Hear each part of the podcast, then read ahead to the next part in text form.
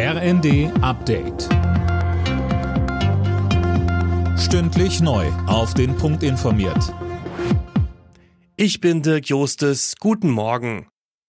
Bundeskanzler Scholz wird heute zusammen mit Frankreichs Präsident Macron und Italiens Regierungschef Draghi in Kiew erwartet. Laut ZDF soll er sich am Abend auf den Weg in die Ukraine gemacht haben. Offiziell bestätigt ist die Reise nicht. Jana Klonikowski. Lange hatte Scholz gezögert, in die Ukraine zu reisen und hatte dafür heftige Kritik einstecken müssen. Er selbst hatte gesagt, Anlass für eine Kiew-Reise müssten ganz konkrete Dinge sein, die vorangebracht würden. Die Erwartungen sind groß, dass es sich dabei um die Zusage weiterer Waffenlieferungen und einer EU-Beitrittsperspektive Perspektive für die Ukraine handelt. Frankreichs Präsident Macron hatte gestern bei einem Besuch in Rumänien gesagt, es sei wichtig, der Ukraine eine Botschaft der Unterstützung zu senden. Wirtschaftsminister Habeck ruft die Bürger erneut auf, Gas zu sparen. Anlass ist die erneute Drosselung der Gaslieferungen aus Russland. In einer Videobotschaft auf Twitter zeigte er sich aber optimistisch. Man habe rechtzeitig mit Gesetzen wie dem Gasspeichergesetz reagiert.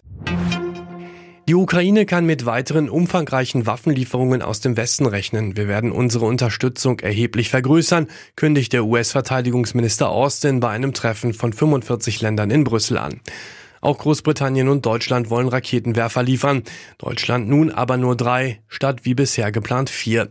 Dazu sagte Bundesverteidigungsministerin Lamprecht. Ich bin damit mit dieser Abgabe an die Grenze gegangen, was ich leisten kann, um nicht zu gefährden, dass wir die Landes- und Bündnisverteidigung als Bundeswehr nicht mehr gewährleisten können. Dem Influencer Finn Kliman droht ein Strafverfahren. Die Staatsanwaltschaft Stade ermittelt wegen Betrugsverdachts gegen den Musiker und Unternehmer. Zuvor hatte der Satiriker Jan Böhmermann über umstrittene Maskendeals Klimans berichtet. Alle Nachrichten auf rnd.de